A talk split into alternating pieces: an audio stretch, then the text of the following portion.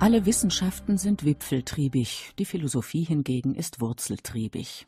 So charakterisierte der deutsche Mathematiker und Philosoph Gottlob Frege einmal den Unterschied zwischen den Einzelwissenschaften und der Philosophie. Während die Wissenschaften bestrebt sind, das Wissen in immer neue Bereiche voranzutreiben, also sozusagen im Baum der Erkenntnis nach oben zum Wipfel schauen, blickt die Philosophie bevorzugt nach unten in Richtung Wurzeln. Sie überprüft den Stamm des schon bekannten Wissens und gräbt immer aufs Neue nach den Ursprüngen und Fundamenten unserer Erkenntnis und damit unseres Weltverständnisses. Bemerkenswerterweise war es nun häufig gerade dieser philosophische Blick in die Tiefe, der den Wissenschaften neue Höhenflüge ermöglichte, weil er weltanschauliche Perspektiven veränderte und dadurch Türen öffnete, die vorher verschlossen oder gar nicht sichtbar waren. So auch am Beginn der Neuzeit, deren geistiger Aufbruch mit der erneuten Frage nach dem festen und sicheren Fundament all unseres Wissens begann. Gestellt wurde diese Frage von dem französischen Philosophen René Descartes. Descartes lebte von 1596 bis 1650, also circa 100 Jahre vor dem Zeitalter der Aufklärung, in dem das neue Denken seine Blütezeit erlebte. Die Fundamente dafür hatte aber schon Descartes geschaffen.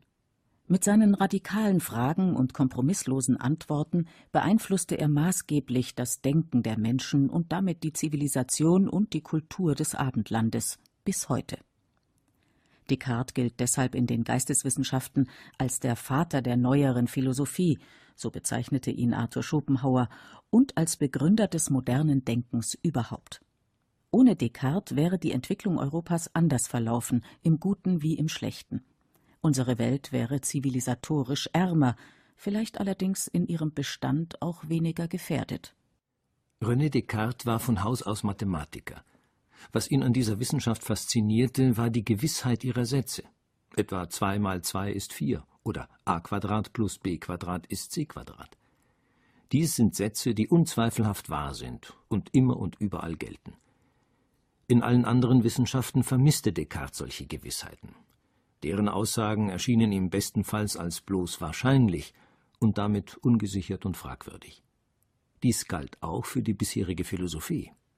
Von der Philosophie will ich nur so viel sagen. Ich sah, dass sie von den ausgezeichnetsten Köpfen einer Reihe von Jahrhunderten gepflegt worden ist und dass es gleichwohl noch nichts in ihr gibt, worüber nicht gestritten würde und was folglich nicht zweifelhaft wäre. Und wenn ich überlegte, wie viele verschiedene Meinungen es über einen und denselben Gegenstand geben kann, die alle von Gelehrten verteidigt werden, und dass doch immer nur eine einzige wahr sein kann, so galt mir alles bloß Wahrscheinliche für nahezu falsch. Folgerichtig strebte Descartes eine grundlegende Erneuerung des philosophischen Denkens an, nämlich die Erarbeitung erster allgemeiner Prinzipien des Wissens, deren Wahrheit und Gewissheit so unerschütterlich sein sollte wie die mathematische Aussage, dass zwei mal zwei vier ist. Auf dieses sichere philosophische Fundament, so Descartes, sollten dann alle anderen Wissenschaften aufbauen. Das war sein Programm. Gesucht war somit ein allererstes Fundament von Gewissheit sozusagen ein archimedischer Punkt allen Wissens. In seinem ersten großen Werk Discours de la Méthode, deutsch von der Methode des richtigen Vernunftgebrauchs, beschreibt Descartes, wie er dabei vorging.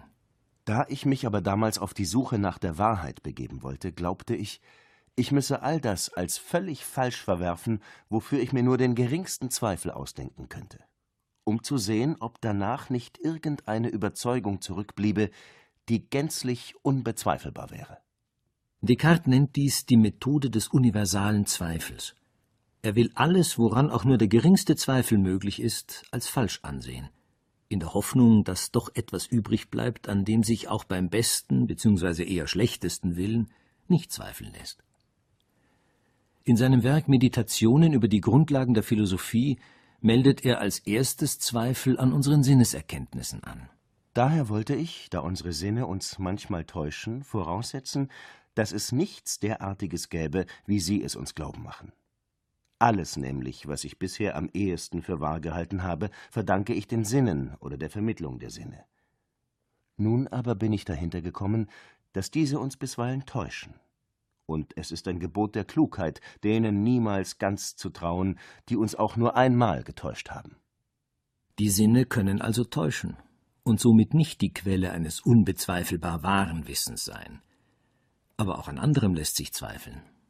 Da es Menschen gibt, die sich beim logischen Schließen selbst bei einfachsten Fragen täuschen und sich Fehlschlüsse zu Schulden kommen lassen, so verwarf ich in dem Gedanken, dass ich, ebenso wie jeder andere der Möglichkeit einer Täuschung unterworfen wäre, auch alle Begründungen als völlig falsch, die ich zuvor für Beweise gehalten hatte.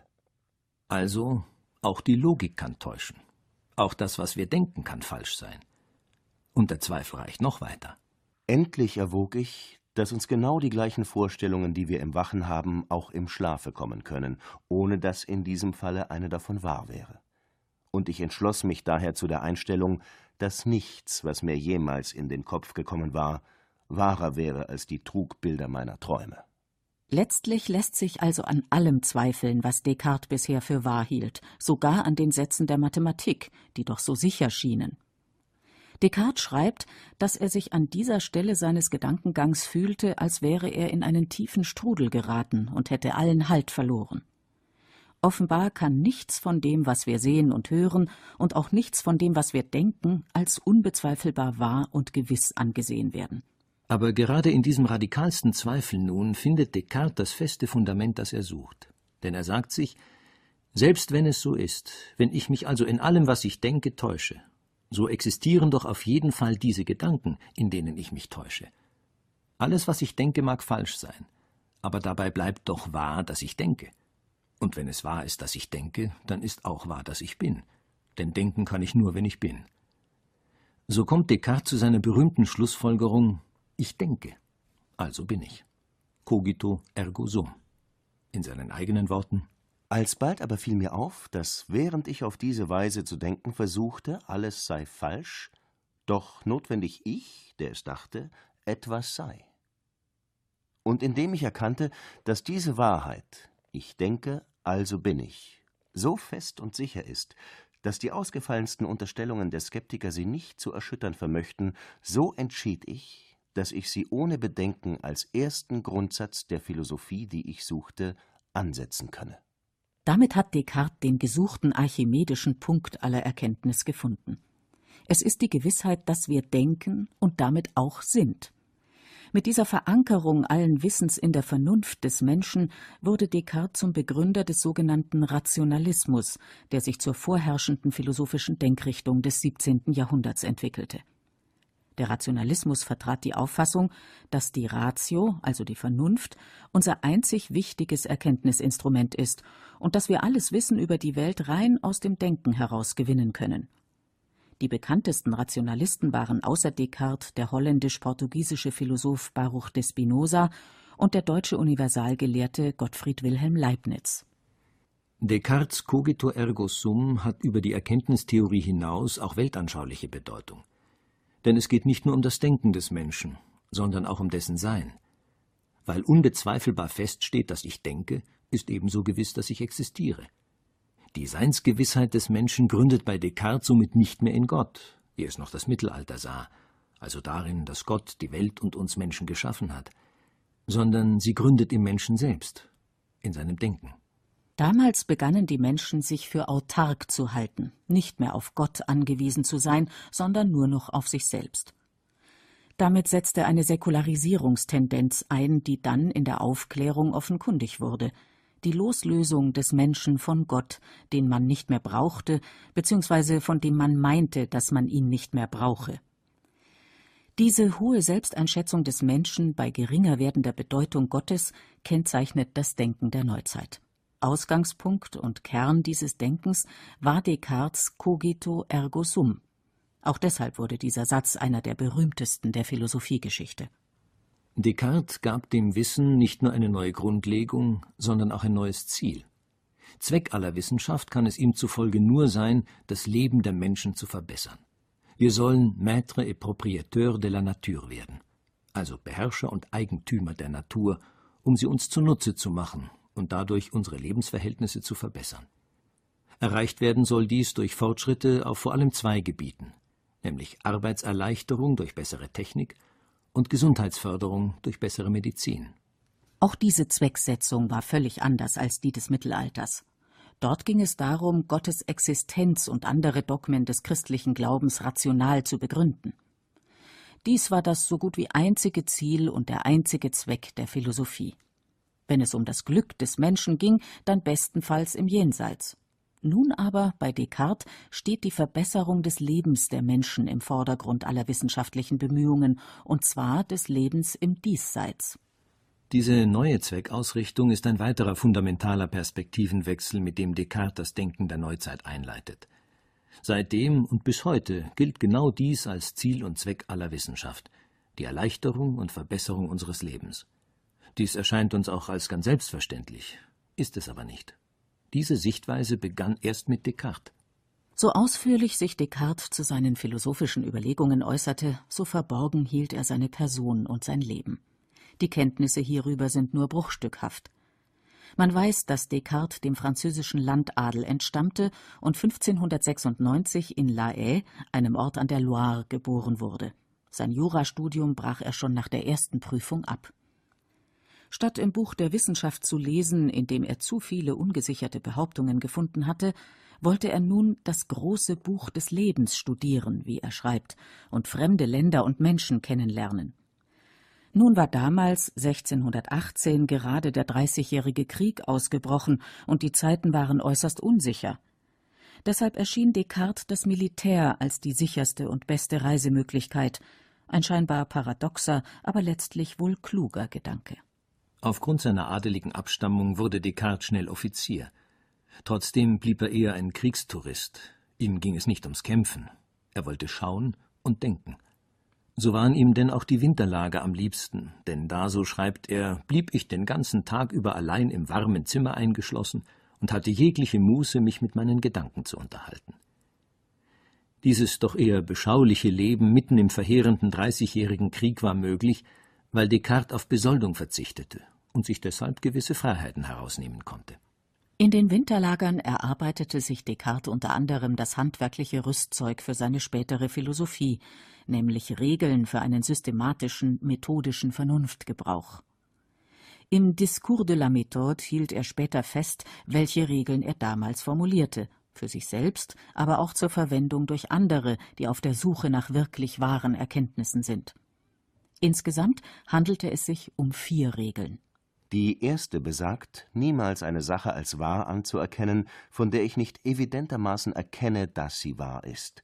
Das heißt, Übereilung und Vorurteile sorgfältig zu vermeiden und über nichts zu urteilen, was sich meinem Denken nicht so klar und deutlich darstellte, dass ich keinen Anlass hätte, daran zu zweifeln. Dies ist die Regel der Evidenz. Wir sollen nur das als wahr anerkennen, das sich uns so unmittelbar einleuchtend darstellt, dass an seiner Wahrheit nicht zu zweifeln ist. Dies ist aber nur selten der Fall. Häufiger sind wir uns unsicher, was wir von einer Sache halten sollen. Dann müssen wir, um Irrtümer zu vermeiden, weiter überlegen und prüfen, bis der Sachverhalt klar ist. Dazu dienen die anderen drei Regeln. Die zweite Regel besagt, jedes Problem, das ich untersuche, in so viele Teile zu teilen, wie es angeht und wie es nötig ist, um es leichter zu lösen. Dies ist die Regel der Zergliederung. Das Problem nicht gleich im Ganzen lösen wollen, sondern in gewissermaßen handliche Teile zerlegen und Stück für Stück angehen. Die dritte, in der gehörigen Ordnung zu denken.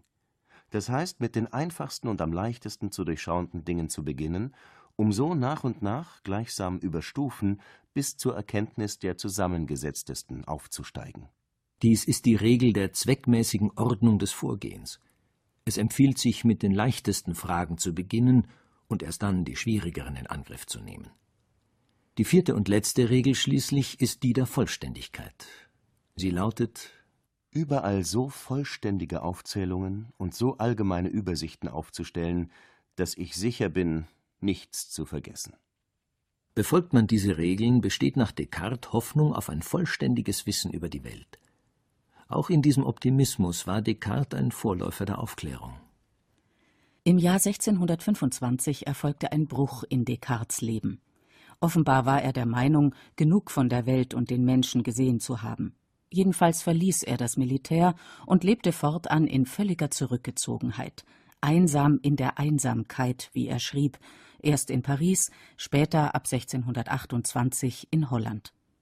Diese Phase seines Lebens dauerte gut 23 Jahre, bis kurz vor seinem Tod. Bis auf einen Freund in Paris und sehr seltene Besucher sowie verschiedene Briefpartner hatte er so gut wie keinen Kontakt zur Außenwelt. Mit den Briefpartnern verkehrte er sogar unter Deckadressen, um unauffindbar zu bleiben. Ein Grund für diesen Hang zur Verborgenheit war sicherlich die Furcht vor der Inquisition, die auch im 17. Jahrhundert noch jedes Denken, das nicht den kirchlichen Vorgaben entsprach, streng verfolgte. Aber es ging Descartes auch generell darum, nicht gestört zu werden – um in Ruhe nachdenken und schreiben zu können. Dabei entstand noch eine weitere Theorie, die für die Entwicklung des neuzeitlichen Denkens besonders folgenreich war, nämlich die sogenannte Zwei-Substanzen-Lehre. Unter Substanzen versteht Descartes wieder etwas Grundlegendes, nämlich etwas, das selbstständig existiert und auch selbstständig gedacht werden kann, also ohne von irgendetwas anderem abhängig zu sein. Diesen Kriterien genügen, so Descartes, nur zwei Phänomene in unserer Welt Eins davon kennen wir bereits, es ist das Denken oder auch das Etwas, das denkt und deshalb ist. Descartes nennt diese Substanz die res cogitans, das heißt die denkende Sache oder das denkende Etwas. Damit sind wir gemeint, aber nur in unserer geistigen Dimension, also unserem Bewusstsein oder unserer Seele. Die zweite Substanz ist das, was übrig bleibt, wenn man Bewusstsein, Seele oder Denken des Menschen wegnimmt. Das heißt alles Materielle in der Welt. Kennzeichen aller materiellen Dinge ist, dass sie Ausdehnung haben, die sehr klein sein kann, aber immer gegeben ist. Descartes nennt diese zweite Substanz deshalb die res extensa, das ausgedehnte Etwas. Dies sind die beiden Substanzen, die der Welt zugrunde liegen, die res cogitans und die res extensa, das denkende Etwas und das ausgedehnte Etwas. Der entscheidende Gesichtspunkt nun, der die kulturelle und zivilisatorische Entwicklung der Neuzeit beeinflusste wie kaum ein anderer, ist folgender. Beide Substanzen müssen, eben weil sie Substanzen sind, völlig verschieden und getrennt voneinander sein. Denn nur dann können sie unabhängig voneinander existieren und unabhängig voneinander gedacht werden. Die Res cogitans ist also nicht ausgedehnt und die Res extensa denkt nicht und hat keine Seele denn sonst wären die beiden Substanzen doch irgendwie vermischt oder würden einander überlappen. Aus dieser absoluten Getrenntheit und Verschiedenheit folgt, dass es außer dem Menschen nichts in der Natur gibt, was eine Seele hat, also Denken, Willen und Gefühle. Alles andere außer dem Menschen ist demnach eine bloße Sache, die nur mechanisch funktioniert, wie eine Maschine. Wenn man aber die Natur und alles, was sich in ihr findet, als bloße Sache betrachten kann, ohne Seele, ohne Empfindungen etc., dann ist es erlaubt, sie sich ohne Rücksicht nutzbar zu machen. Das ist ja auch eins der Ziele der Descartes'schen Philosophie, uns zu Beherrschern und Besitzern der Natur zu machen. Die Natur ist nach der Zwei-Substanzen-Lehre also bloßer Rohstoff, den man ohne Bedenken verwenden und verbrauchen kann. Tatsächlich begann nun mit Descartes die große Zeit der Naturwissenschaften und der Technik. Denn man konnte nun ohne ethische oder religiöse Bedenken oder Tabus forschen und experimentieren, Rohstoffe abbauen und überhaupt alles verwerten, was zur Verfügung stand. Es handelte sich ja um bloße Sachen. Diese Enttabuisierung der Natur setzte den enormen zivilisatorischen Fortschritt der Moderne in Gang und brachte uns den Lebensstandard, den wir heute genießen. Ohne die medizinischen und technischen Errungenschaften, für die Descartes Metaphysik die Bahn frei machte, wäre unser aller Leben nicht so angenehm und bequem, wie es ist. Heute sind wir uns allerdings auch der Schattenseiten dieser Entwicklung bewusst, ethisch etwa in der Betrachtung der Tiere als bloßer Sachen, ohne Seele und Gefühl. Die Verletzung eines Tieres wäre demnach bloße Sachbeschädigung. So stand es auch bis 1990 im deutschen Gesetzbuch. Heute erscheint uns diese Betrachtungsweise, die auch eine Folge von Descartes Zwei-Substanzen-Lehre war, als völlig inakzeptabel. Dies gilt auch für das Gebiet der Ökologie. Aus der schrankenlosen Nutzung der Natur, wie sie Descartes propagiert hatte, wurden später die bedenkenlose Ausbeutung und der Raubbau an der Natur, bis hin zur Gefahr einer völligen Zerstörung unserer Umwelt. Wir wissen heute, dass dies ein Irrweg ist. Es scheint allerdings fraglich, ob dieser Irrtum Descartes angelastet werden kann. Denn im Unterschied zu vielen, die sich seine Philosophie später zunutze machten, war ihm die Rücksichtnahme auf künftige Generationen und damit so etwas wie Nachhaltigkeit keineswegs fremd. So heißt es im Discours de la Méthode Ebenso wahr ist, dass unsere Sorge sich über die Gegenwart hinaus erstrecken sollte und dass es gut ist zu unterlassen, was den Zeitgenossen vielleicht nützt, wenn dies in der Absicht geschieht, anderes zu leisten, was unseren Enkeln umso mehr einbringt. In den letzten Jahren seines Lebens geschah das, was Descartes unter allen Umständen hatte vermeiden wollen. Er wurde berühmt und dadurch aus seiner Ruhe gerissen, mit verhängnisvollen Folgen. Königin Christine von Schweden, eine begeisterte Leserin seiner Schriften, lud ihn an ihren Hof ein. Descartes zögerte lange, nahm die Einladung dann aber schließlich an. Im September 1649 reiste er nach Stockholm. Das hätte er besser nicht tun sollen, denn die äußeren Umstände des Lebens dort setzten seiner eher schwächlichen körperlichen Konstitution sehr zu. Zum einen war es die skandinavische Kälte, die er nicht vertrug. Es ist ein Land der Bären, schrieb er, mitten unter Felsen und Eis. Genauso hart wie die ungewohnte Kälte muss für ihn der gänzlich andere Lebensrhythmus bei Hof gewesen sein, dem er sich nun anpassen musste. Die Königin wollte nämlich bereits morgens um fünf Uhr philosophieren. Descartes aber war Zeit seines Lebens Langschläfer gewesen, sogar im Dreißigjährigen Krieg. Nun war er zu einem anderen Lebensrhythmus gezwungen. Beides zusammen, die Kälte und das frühe Aufstehen, bekamen ihm schlecht. Er wurde krank und starb schon wenige Monate später, am 11. Februar 1650, im Alter von nur 54 Jahren. Der medizinische Fortschritt, den er mit seiner Philosophie in Gang gesetzt hatte, kam für ihn selbst zu spät.